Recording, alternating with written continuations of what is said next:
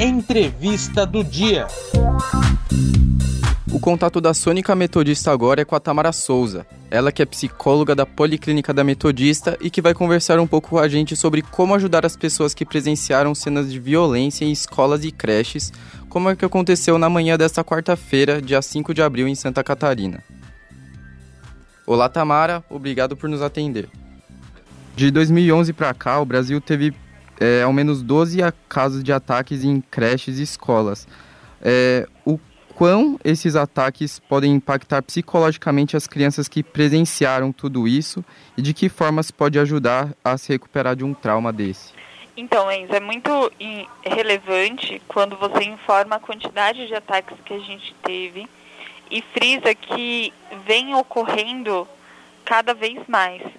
Infelizmente, é, na nossa sociedade, parece que as pessoas estão internalizando que a solução é a violência, é a própria violência. Então perde-se a oportunidade de diálogo e parte para uma violência. No caso específico de hoje, tem uma diferença da ação. Aparentemente, o autor ele não tinha um vínculo com aquela escola, ele não estudou lá. Então chama a atenção essa necessidade que uma pessoa que não tem nenhum vínculo com aquela escola, então diferente talvez dos outros ataques, é, entra nesse local e quando ele entra para realizar o crime, ele escolhe uma escola que é uma escola particular e que tem crianças pequenas, talvez diferente dos outros ataques que a gente conseguiu observar, que eram adolescentes, nesse caso eram crianças. Quais são os impactos que é a pergunta que você faz? O impacto, ele fica para toda a sociedade.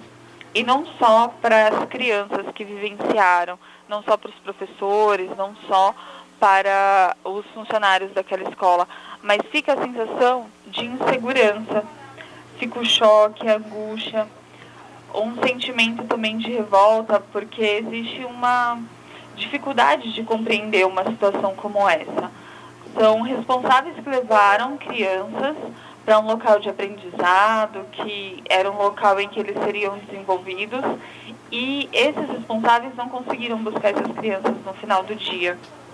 Eles não terão mais o contato. Fica a pergunta de o que, que aconteceu e quais são as formas que a gente tem de evitar isso. E o que, que vai acontecer hoje com esse agressor? Que é uma pessoa que após cometer o crime ele volta, né? Ele volta e se entrega para a polícia, que também é, é, um caso atípico. Então, a, o que, que a psicologia pode trabalhar dentro desse processo? É trabalhar junto com toda a comunidade, com todo essa, esse sentimento que eles têm de impotência, com todo esse sentimento que vai surgir de não saber se o seu filho estará lá no, no outro dia quando eles deixarem na escola. É conhecer essa angústia que é muito particular e muito individual, porque a gente tem as pessoas que presenciam a situação, as pessoas que têm alguma reação e salvam aqueles que não conseguem se salvar, tem aqueles que sobrevivem e também ficam se perguntando por que, que sobreviveram. E toda a sociedade tem que pensar em como a gente pode trabalhar em conjunto para evitar que situações como essa ocorram. Infelizmente, essas famílias é, agora vão viver uma situação de luto e o luto tende a isolar. Então, talvez o trabalho seria muito mais em conjunto e tentar integrar essas famílias e as crianças, principalmente que presenciaram, é, tentar realizar atividades em conjuntos com eles integrar essas famílias, integrar essas crianças para que elas saibam que elas não estão sozinhas no seu sofrimento, embora o sofrimento seja muito individual, mas eles vão conseguir entender que é possível em conjunto obter acolhimento, que é uma das coisas que é muito difícil de acontecer no momento de luto, sentir que alguém pode te acolher.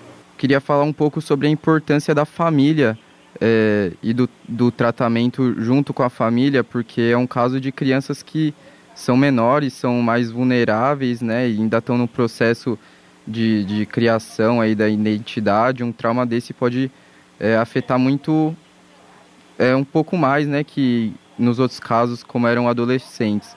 É, gostaria que você falasse um pouco sobre a importância da família junto no, no tratamento depois de um trauma tão grande no caso de uma criança.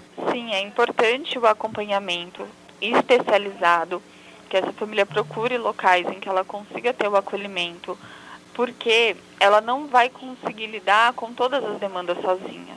A criança em fase de desenvolvimento, ela também realiza processos muito lúdicos, de forma que pode haver uma dificuldade em compreender, em separar esse real da fantasia.